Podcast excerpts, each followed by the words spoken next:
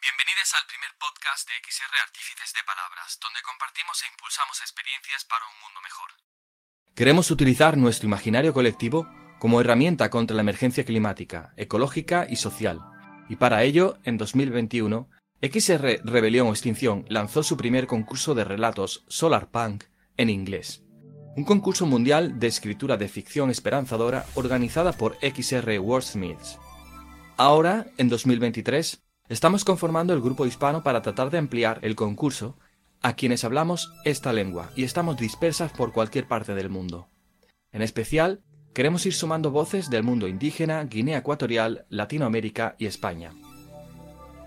El Solarpunk es un movimiento que aúna experiencias de transformación ecológica y social responsable con el planeta, y también es un género de arte y literatura que imagina un futuro en el que la humanidad, la naturaleza y la tecnología existen en armonía, impulsando las energías renovables, afrontando los retos ecosociales a los que nos enfrentamos y abandonando los enfoques primitivistas o ecofascistas de otros géneros ecodistópicos. El término se menciona en el 2008 y su objetivo principal radica en encontrar soluciones para un mundo más sostenible e igualitario, a través de la rebelión contra el status quo. Si quieres sumarte a conformar el equipo, búscanos en Telegram como XR Artífices de Palabras. Tenemos roles a cubrir para el proyecto del concurso y para cualquier otra experiencia SolarPunk que aportes. De momento, sumamos ilustradores, diseñadores, escritores, revisores, traductores, cineastas y más, no solamente del rol del ámbito cultural. Y sin más demora, pasamos la palabra y os introducimos quiénes somos y qué hacemos. Pues hola, buenas. a ver, yo soy Melanie, hago parte de un grupo ¿no? de personas que estamos pensando en imaginar el futuro de una forma más positiva, optimista, utópica. Venimos todos de un curso que se organizó hace año y medio, creo más o menos, en la Fundación de los Comunes, con, coordinado por Laila Martínez. O sea que, digamos que todos todas habíamos leído el libro de Laila, Utopía no es una isla y a partir de ahí se hizo un curso que seguimos y de ahí se decidió seguir con un fanzine a partir de una iniciativa de uno de, de, lo, de quien también hace toda la maquetación, de Javi, que había hecho como un trabajo de fin de curso un fanzine y lo hemos mantenido de forma bueno, continua, no con muchos números, ¿no? con el tiempo que tenemos, pero sí. Y además tenemos un grupo de lectura, o sea que nos, nos conectamos cada, no sé, cada X tiempo, que tampoco es algo regular, para comentar textos de carácter más utópico ah, y ver un poco las posibilidades que, las posibilidades que abren. No sé si Carles lo que quiere añadir. No, decir que a mí me gustaría que estuviera aquí Javi, que fue un poco el, ideólogo y el, la semilla del fanzine, que de hecho lo empezó él solo, y nosotros después nos fuimos como acoplando a, y me hubiera gustado que, él estuviese ahí, aquí, pero no, no, podía, este, tenía que trabajar. O sea, se lo trasladamos, pero él eh, tenía que trabajar, con lo cual no ha podido venir. Y nada, aparte de eso, pues nada. Nada que añadir al tema fanzine.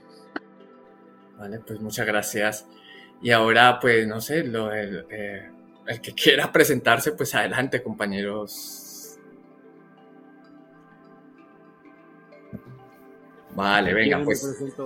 Me presento, yo, que por ahí en un ratito más me tengo que desconectar porque estoy con poquita batería.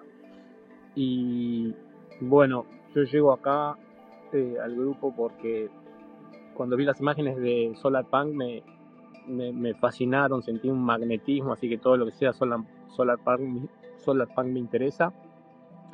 Como Melanie, hace años que vengo imaginando un mundo mejor y hace tres meses ya me vine a vivir a una isla donde estoy desarrollando una ecualdea para vivir de la forma en que yo quiero, así que estoy viviendo el sueño, bajando a tierra un sueño de 20 años, más o más de 20 años.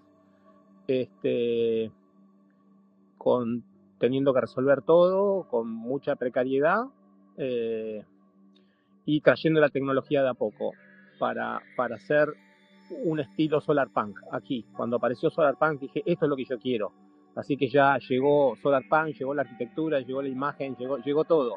porque ahora seguir esa línea. Así que contento de estar aquí, me interesa todo lo que tenga que ver con Solar Punk, el contar historias, el, trabajar en arquitectura, el, bajar a tierra esa idea en este lugar. Así que bueno, disfruto de compartir con ustedes y paso palabra.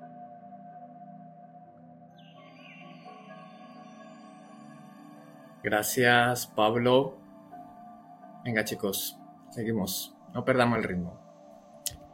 Presento yo que, apunto, aún no, no, me he presentado y no he conseguido tampoco seguir como quería los canales diferentes que se han ido creando en estos días. Eh, bueno, soy Gianluca, como podéis imaginar, no soy español ni, latinoamericano, o por ahí, soy de Italia. Eh, he vivido cinco años en España. En los últimos dos que estaba ahí he creado una asociación en el medio rural, en un pueblecito de 150 personas, durante la cuarentena. Ah, ahí hemos empezado a tejer eh, una red de, apoyo mutuo con toda la gente que se había un poco escapado por el monte, eh, medio punkis, anarquistas o soñadores, podemos decir, que se han ido a recoger masías, a regenerarlas y a vivir ahí. Y nosotros como asociación, desde que conozco los fondos europeos, nos hemos puesto a ayudarlos directamente y con intención a próximo futuro de utilizar estos sueldos, públicos para ir recreando los servicios esenciales que permitan una recuperación del medio rural. Eh, en clave, efectivamente, solarpunk, diría. Que, punto, a mí los conceptos me gustan, pero apunto como ha anticipado Pablo, hay de bajar a tierra.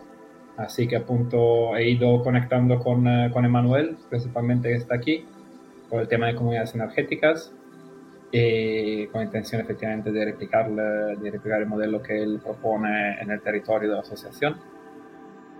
Y punto. Y poner juntos en la mesa todos esos elementos que puedan, sí, restablecer los servicios esenciales, pero en clave eh, punto podemos ir por SolarPunk en, este, en, esta ocasión. Hace unos meses he pasado por aquí en Bruselas, donde vivo actualmente. Había una exposición de Luik Schuiten, que es este arquitecto que está muy metido en el tema. Y la verdad que, punto, eh, parece muy utópico, tengo que decirlo, pero es, eh, es una realidad que podemos crear. Mm, creo que tenemos todas las herramientas, el conocimiento y la energía necesaria para, para cambiar lo que hay de cambiar. Eh, cuestión es eh, quererlo hacer y hacerlo. Así que encantado de conoceros, encantado, de, encontrar almas que efectivamente están aquí dándole caña ah, para que esto pueda pasar de alguna manera o experimentando en esa dirección. Y encantado de poder eh, contribuir como pueda. Eso. Muchas gracias, Gianluca.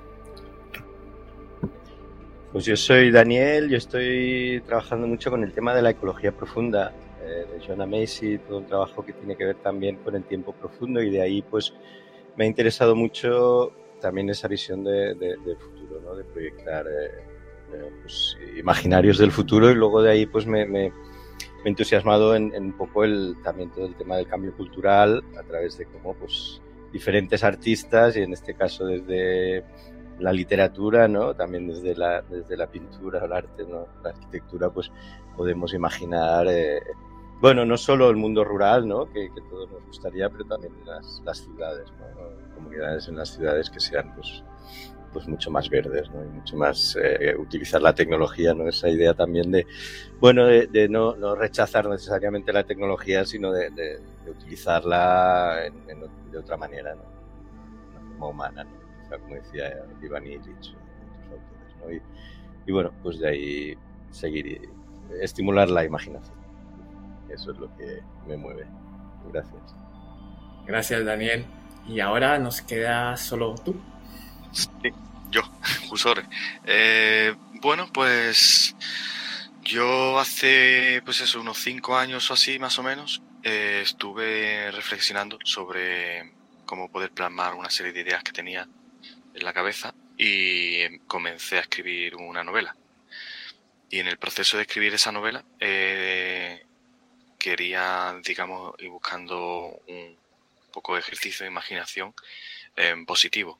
El caso es que casi todo el tiempo eh, que estuve escribiendo la novela pensaba que, que, el género que más le cuadraba era otro que se denomina Hope Punk, que básicamente no se considera del todo un género porque no tiene, digamos, por ejemplo, una vertiente de estilo y de, digamos, algo bastante rico, sino que más bien es simplemente una especie como de intento de, darle la vuelta, ¿no? De la cara de, y en, de rebelión contra sistemas y tal. Y desde hace un tiempo a esta parte estuve, estuve también publicando un par de relatos, uno pre-Solar Punk y otro Solar Punk. El caso es que como no terminaba de convencerme el género del Solar Punk, porque a pesar de que me gustaba el tema de imaginar en futuros y tal, me daba una sensación bastante frustrante el, como la escasez de material en el término intermedio entre el momento actual y el momento futuro. O sea, cómo se podría lograr, digamos, ese momento de, ruptura con el modelo actual y la mayoría de, cuestiones que estaba encontrando de SolarPan se situaban pues ya en un futuro en el que ya estaba todo arreglado. Entonces era como, vale, sí, puede que había alguna tensión, pero ¿dónde están todas esas experiencias de, de ahora, del presente, que podemos considerar en la línea del SolarPan y cómo se podrían, digamos, articular para lograr esa, ese cambio? Entonces, estuve buscando información sobre otras personas que pensaran en ese sentido y encontré a, a un hombre que citaba al artículo de otra persona, de una, chica me parece, que mm, trataba el tema de, bueno, que era una persona muy prolífica en tema de creación de material relacionado con el Solar Pan y que estaba compartiendo la opinión tanto de esta chica como de él mismo en cuanto a que el Solar Pan debería de subdividirse entre categorías y las denominaban como pre-solar punk, solar punk y post-solar punk. El pre, donde se esparcen las ideas del solar punk, sobre todo, digamos, ideas icónicas que puedan representar un poco la idea del solar punk y están, digamos, un poco en emergencia, o sea, emergiendo, mm, distribuyéndose. El punto de solar punk, cuando, digamos, ya han madurado suficiente esas iniciativas, de tal forma que pueden llegar a enfrentar a, las estructuras de poder que están previamente establecidas y lograr digamos ese punto de ruptura y ya el post solar punk en el que las experiencias ya son la normalidad y bueno se pueden recoger los frutos de manera ya más generalizada manejando un equilibrio ¿no? de los intereses que puedan seguir en tensión que a pesar de digamos llegar a un momento más utópico se sigue pensando al menos yo soy también de ese pensamiento, de que ah, seguirían habiendo intereses en, tensión que querrían, digamos, un poco seguir ahí luchando por, pues eso, los intereses de cada cual. Y pues ya está, ya, ya dejo de enrollarme. vale, pues muchas gracias. Eh, bueno, pues a ver, eh, un poco, Carles, Melanie, ¿cómo ha sido, cómo ha sido la experiencia hasta ahora de, de la publicación del fanzine? ¿Qué, qué, qué feedback habéis recibido? ¿Cómo sentís trabajando en este tema de, de, la, de la utopía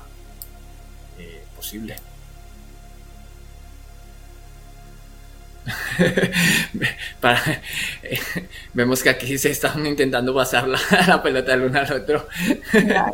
La próxima empiezas tú, ¿no? Si no... bueno, la experiencia para mí, ¿no? Aquí hablo de la mía en general y para mí ha sido una experiencia muy positiva. Yo sí que entre compartir las lecturas con las otras personas que están en el grupo Ah, sí que me ha abierto muchas puertas de cosas que no conocían, de reflexionar ah, desde otros puntos de vista. Ah, por ejemplo, yo es verdad que soy, digamos, bastante partidaria del decrecimiento, entonces estoy pensando muchas veces en esta línea. Es verdad que me cuesta un poco incluir la tecnología, soy muy poco tecno-optimista o muy tecno, no sé cómo es, tecno-negativista o algo así, ¿no? Pero también pienso que sí que hay que pensar en el rol que pueda, eh, que pueda jugar en nuestra sociedad. Yo también pienso a veces a nivel de, ¿no? de de, sanidad, de, bueno, sí que tiene aún, ¿no? Y también de, comunicación entre, entre, ¿no? Estamos ahora tan acostumbradas a, a poder comunicarnos de forma inmediata, supongo que también es importante pensar en eso y a nivel de, no sé, desplazamientos también de ver cómo podemos utilizarla, ¿no? Para agricultura y cosas así. Pero eso sí, que leer con esas otras personas me ha parecido interesante porque creo que tuvimos debates interesantes. Y, y luego la experiencia de escribir como tal el fanzine, mm, yo creo que hay una dinámica, digamos, un poco lenta a veces, que no, pero porque todos y todas estamos muy inmersos en trabajo, cuidados uh, y otros proyectos muchas veces también, militancia, etcétera. Entonces, pero está bien porque no hay ninguna presión de parte de nadie, ¿no? Que todos tenemos la posibilidad de escribir al ritmo que, nos corresponde. Al, igual hacer este fanzine es muy utópico en ese sentido, ¿no? De poder respetar los tiempos. Y, y luego es verdad que lo que decía Carles antes, ¿no? El hecho de que Javi esté ahí para hacer, bueno, de la idea original primero, ¿no? Y lanzarlo y proponer quedar, pero también luego toda la interpretación que hace, buscar imágenes, uh, bueno, esta parte más técnica que yo no domino y que creo que los demás tampoco dominamos, pues hace que el proyecto sea posible. Y también que tiene bastante, bueno, muchas ideas Javi y la idea de escribir relatos también es suya, o sea que, sí.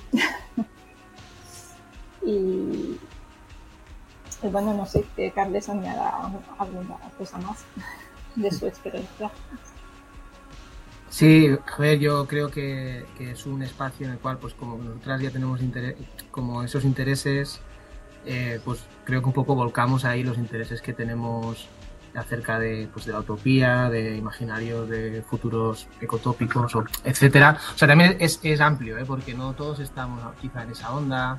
Hay también como una especie, hay un debate interno casi que, que se repite a veces sobre, podría decir, más eh, sí, tecnofílico o menos tecnofílico, por ejemplo, que hay debates internos, también hay variedad, ¿no?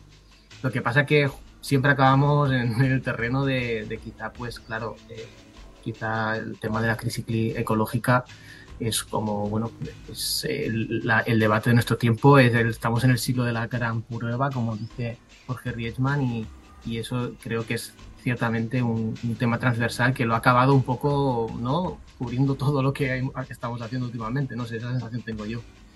Entonces creo que son preocupaciones que tenemos y que las buscamos ahí. O lecturas, o muchas reseñas, ¿no? En este número ha habido varias reseñas.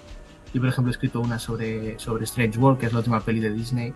Y justo, pues, yo defendía que, era, que es la primera peli eh, solar punk del mainstream, con lo bueno y lo malo que, que eso, que eso quiere decir.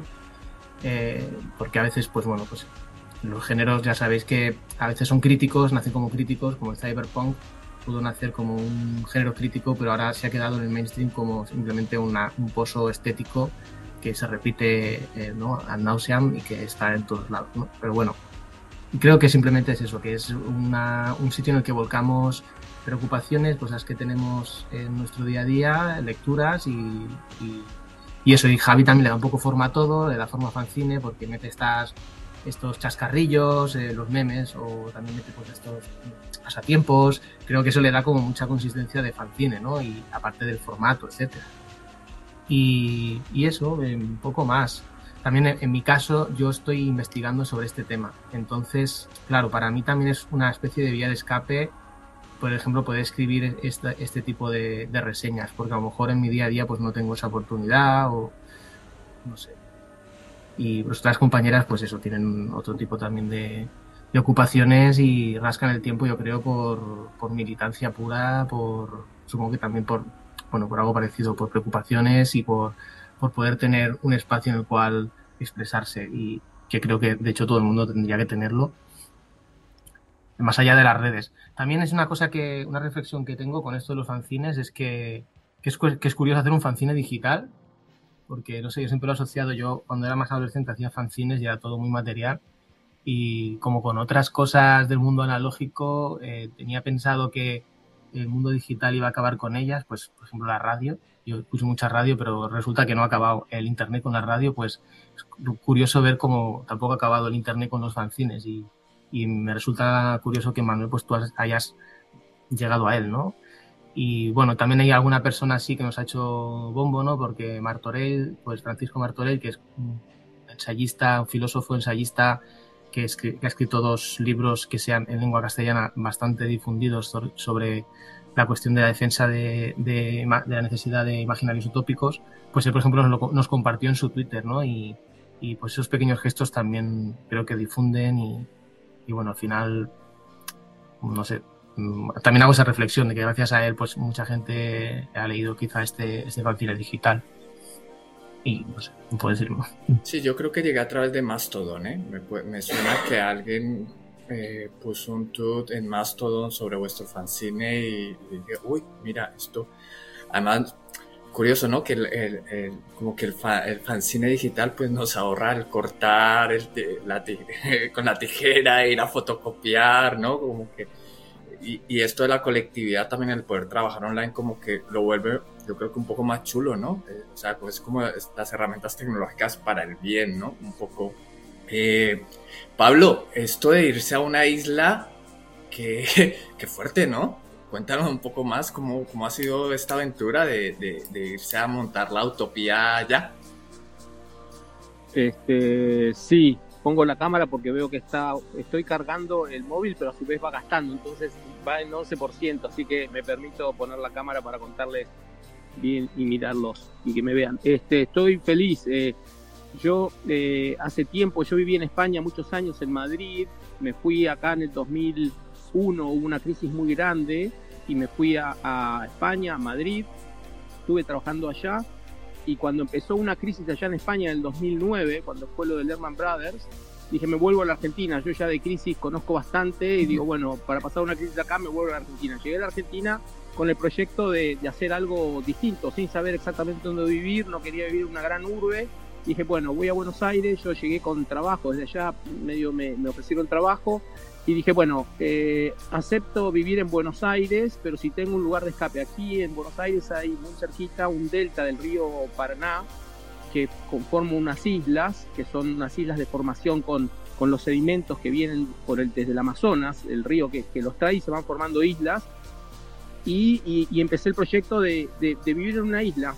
Y se dio esto en el 2011, llegué a la Argentina. Sí, en el 2001 me fui, 2011 volví este, y hasta el 2021 ya estaba a punto de, conseguir un terreno y recién apareció en el año, pasado. Y hace tres meses que me instalé acá. Es, bastante difícil dejar el confort y la comodidad de la ciudad.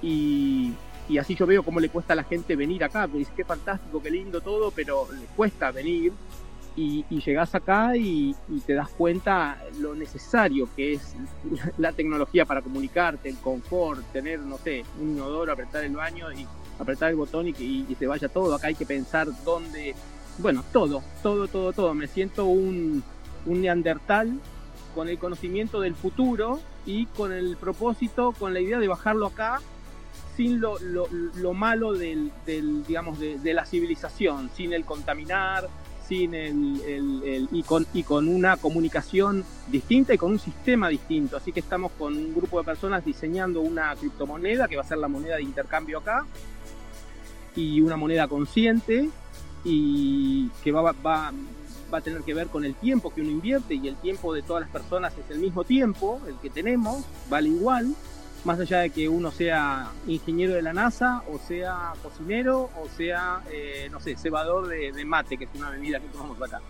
Así que feliz, haciendo, construyendo desde cero. Eh, es como si hubiera bajado un extraterrestre a un planeta donde, donde tengo el conocimiento de hacia dónde fue la civilización y tratar de replicarlo, sacando lo malo y con lo bueno. Así que feliz.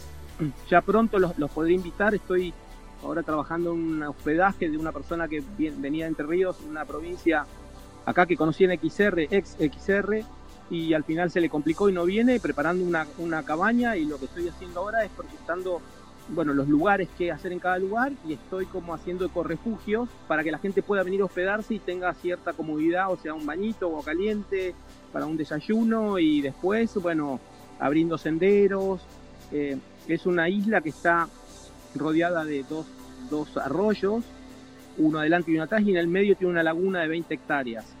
Así que todo alrededor de la laguna uno puede ver el amanecer o el atardecer, depende del lugar donde se ubique, así que estoy como mm, diseñando los lugares para pasar el día o tener actividades en, en, en, la isla.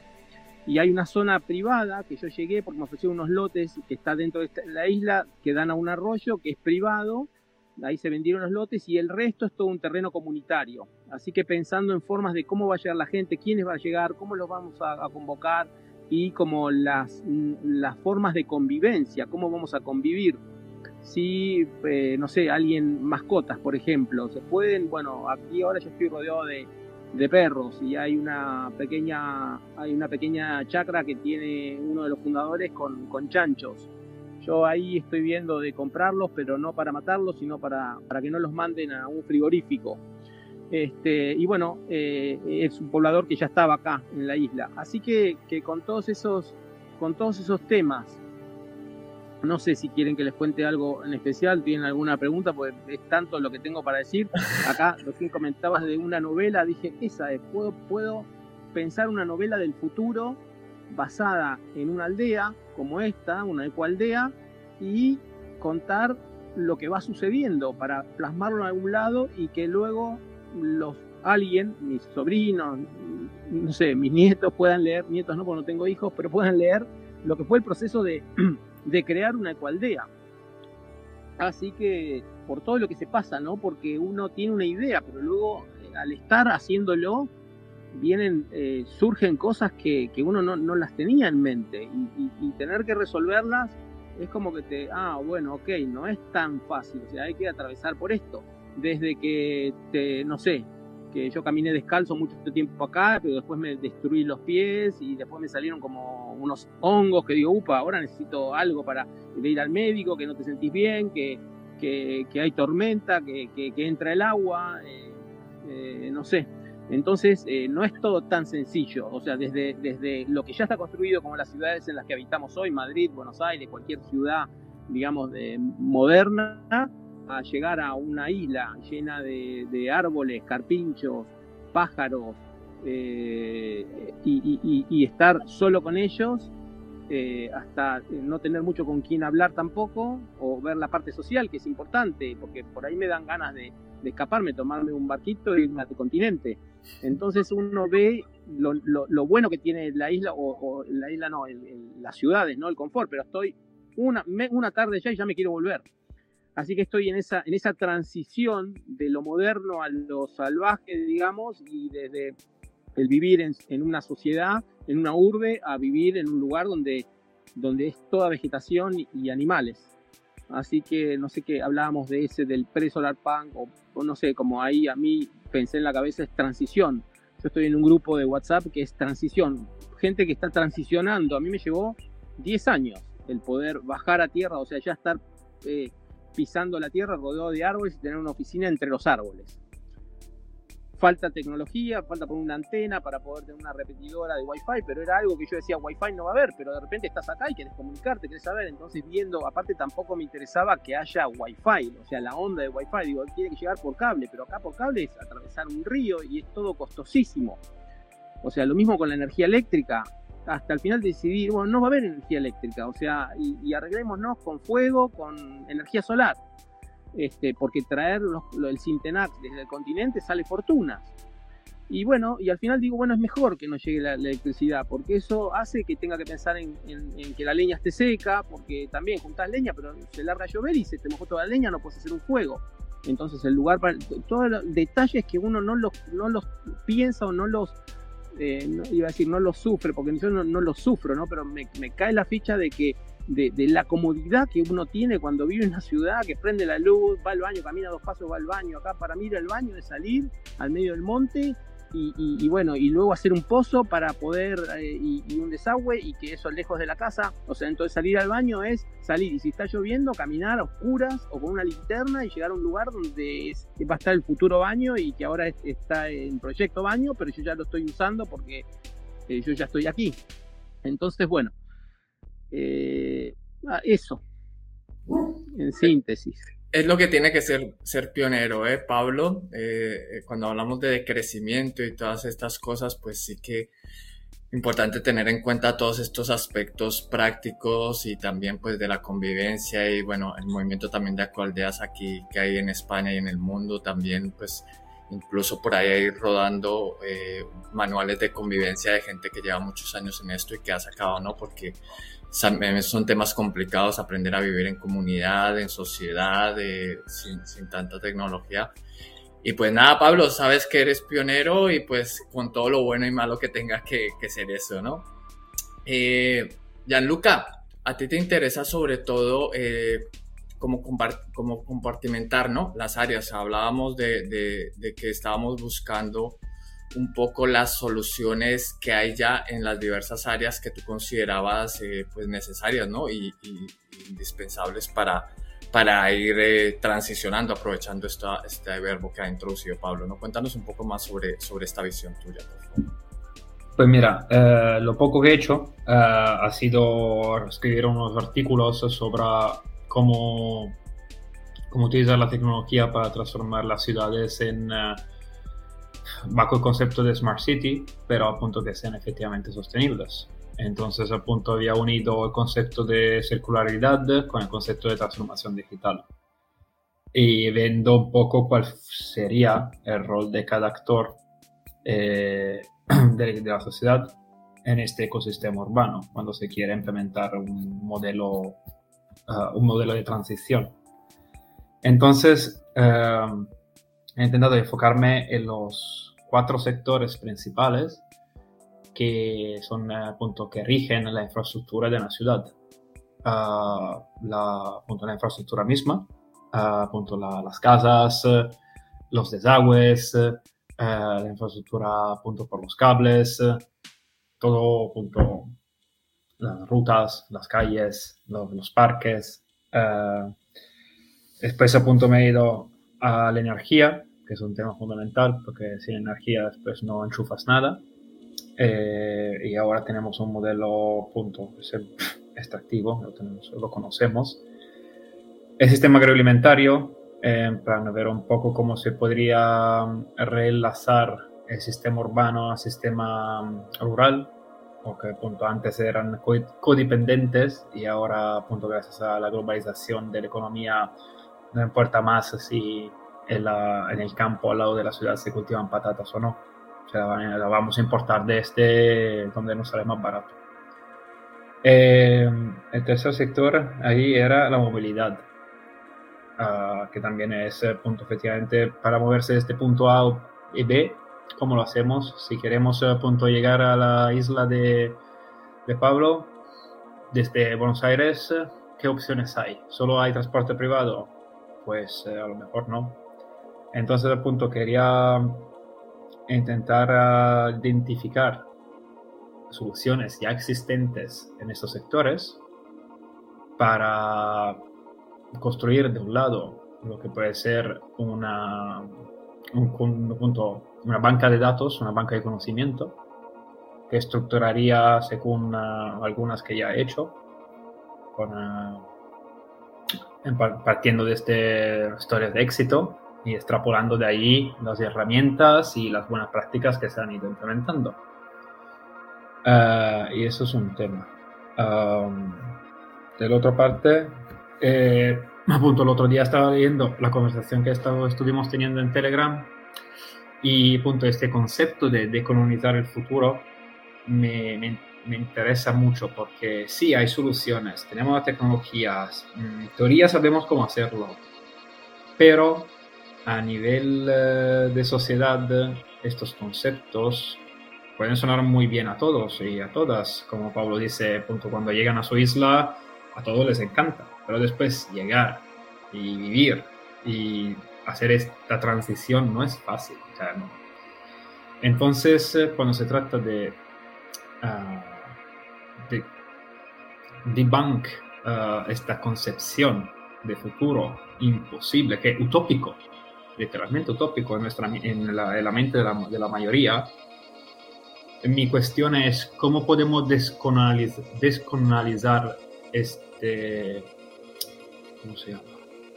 este pensamiento, esta posición a nivel societaria, a nivel de sociedad, cuando se trata del futuro, que en plan mucha gente te dice, sí, vale, quieres eh, ponerte en medio del monte y montarte tu chiringuito y hacer el IP, pero no es escalable y no hay muchas más soluciones, eh, opciones que el capitalismo puro y duro que tenemos ahora, porque ya está todo cerrado y no se puede escapar de lo que tenemos. Entonces, eh, cuando se trata de colonizar. Y mm, mi pregunta, hablando también con un amigo filósofo, ahí es, queremos construir algo que pueda ayudar a, contra esta descolonización, junto con una base de datos, con una, mm, ¿cómo se llama? Con ejemplos reales, eh, con punto, encuentros a nivel de, comunidades, eh, construyendo este nuevo concepto. Esa es una opción. La otra es, queremos deshacer algo. Y en esta dirección yo veo eh, interesante deshacer este miedo, este, este, este miedo a, a, lo desconocido, o, o, también este miedo al, al hecho de, de, crecer o de quitarnos de muchas comodidades que tenemos ya. Uh, ¿cómo, ¿Cómo se puede deshacer eh, algunas concepciones, algunos asuntos mentales que nos, eh, que nos retienen uh, a la hora de hacer el cambio, ¿vale? a nivel de presa de decisiones diarias. Uh, y eso era un punto, un punto que me quería, que quería comentar con, uh, con ustedes eh, y ver un poco punto, en qué dirección se quiere ir como grupo, a punto construyendo o deshaciendo, o a lo mejor los dos, quién sabe. Eh, y a punto de ahí pensar un poco los valores esenciales que, que se puedan tener como grupo. Y, y ya está, creo que he hablado bastante. Melanie, veo que quiere hablar. Pues. Sí, a mí me interesa lo que vas a decir, ¿no? De las dificultades que tenemos ¿no? en, en, aceptar reducir nuestro consumo, nuestro rango de experiencias y, bueno, que debe crecer, ¿no? Al fin y al cabo. Y justamente ahora estoy trabajando sobre textos a partir de una frase que es de, es de una charla de Azara Palomeque, y, la frase la leo, ¿no? Porque es como el punto un poco de partida, pero también el punto, el horizonte, ¿no? A la, vez, ¿no? Ella dice, debemos poder abrazar un ideario decrecentista que moldee nuestro comportamiento de la misma forma que lo ha hecho hasta ahora el mercado. Y esto empieza en el deseo. Yo creo que la clave está en el deseo. Debemos, debemos juzgar como súper sexy cultivar un huerto. Entonces, yo he recortado lo que dice en la charla, que es un poco más largo, ¿no? Pero ella ¿no? da como ejemplos ¿no? que debemos desear tener una red ferroviaria grande, eh, que conecte todo el territorio, por ejemplo, etcétera, etcétera, y ver como indeseable realmente que nos dé grima coger el avión para un fin de semana o volar de vacaciones a una playa exótica, etcétera, etcétera, o coger el coche para cualquier cosa, etcétera. Entonces, yo sí que veo que hay algo que trabajar ahí, ¿no? A nivel cultural, porque claro, si todo nuestro imaginario es el que nos muestran de irnos a Marte con Elon Musk, pues obviamente no vamos a decrecer porque es siempre crecer más. Y, y, es verdad que es difícil, ¿no? No sé hasta qué punto, no sé cuáles son las vías, ¿no? Supongo que las, son las que tenemos que inventarnos a partir de ahora, pero me parece también esencial, ¿no? Ese deseo de, de todos, ¿no? De, no de cuatro, porque claro, yo también las ecualidades me atraen y he ido a ver una que está aquí cerca de mi casa, pero somos muy pocos lo que, o pocas las, las que estemos dispuestas ¿no? a irnos a vivir como Pablo está explicando. ¿no? Yo creo que incluso ahora en un grupo de lectura que tenemos hemos hablado de un libro de, de una campesina, de una granjera, y ver esta granja, yo les decía, pero tenéis ganas de iros a vivir ahí, porque ya lo, lo, pinta de una forma muy realista, pero a la vez bastante, la novela se me muy, muy realista, pero también bastante positiva, ¿no? No es un, una experiencia horrible y la mayoría de las personas que estaban en el grupo de lectura decían que no serían ni en sueños a vivir ahí, ¿no? Entonces, son personas abiertas a este tipo de conversaciones. Entonces, está claro que no, que aún hay, hay mucho camino por recorrer a nivel de deseo, ¿no? Y de, de imaginarios de donde vernos vivir. Bueno, a mí me parece menos, mi experiencia es esa. Claro, qué guapo eso, ¿no? De volver sexy el decrecimiento. Eh, Ya te digo también que estás, estás silenciado, Carles. No, ya, sí, hablaba para mí mismo. Ah. Digo que es que es el problema que tiene el decrecimiento, que es eh, su recorrido político expresado en término, en los términos en que muchas veces se expresa, es bastante corto, justo porque es incapaz de movilizar eh, eso, el deseo. O sea, no al revés, es moviliza el miedo. Entonces, claro. O sea, que es algo que con lo que llega lidiando el decrecimiento desde que apareció la idea. Sobre todo en que son países desenvolupados en los que desaparece.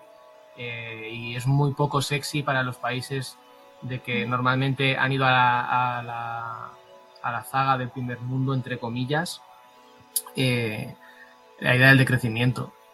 Eh, muchos, yo recuerdo una vez conversar con un argentino que me decía que ya sabían ellos mucho de decrecer y de apretarse el cinturón. Entonces, claro, es complejo, es complejo. Vale, eh, Daniel. Sí, eh, bueno, en el club de lectura de, XR, hace poco también yo hice la, reseña del libro de Un buen antepasado, que es, muy interesante porque realmente marca a nivel como de perspectiva lo que, lo que sería, bueno, es esta visión ¿no? de, cómo ah, descolonizamos los futuros, ¿no? O sea, como plantea incluso varias metas trascendentales de cómo nos planteamos futuro, ¿no? Pues eso, desde que nos planteamos, pues ahora varias, varias como discursos, ¿no? Pues eso, el, el, escapismo, ¿no? Como el querer, pues eso, irse a Marte o, o incluso el, o los que se refugian, ¿no? Pues buscando búnkers o no sé qué, ¿no? Y, bueno, y, luego pues los que intentamos también crear nuevos, nuevos escenarios, ¿no? Nuevas posibilidades. Bueno, es un libro como bastante interesante, el del el buen antepasado, porque realmente para los que pensamos en esto de los futuros, nos, bueno, nos da mucha, mucha visión filosófica, ¿no?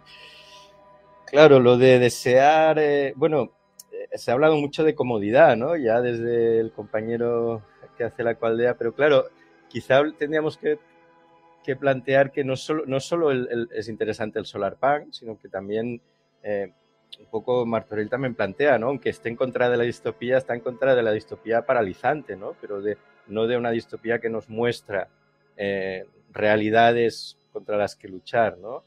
Con lo cual, yo hace poco hice la reseña de justamente del, de la serie esta de Un futuro desafiante. No sé si habéis tenido la posibilidad de verla. Empecé a ver, pero me pareció eh, desesperanzadora y dije... Bueno, tiene mucho de... ¿eh? un capítulo el primero.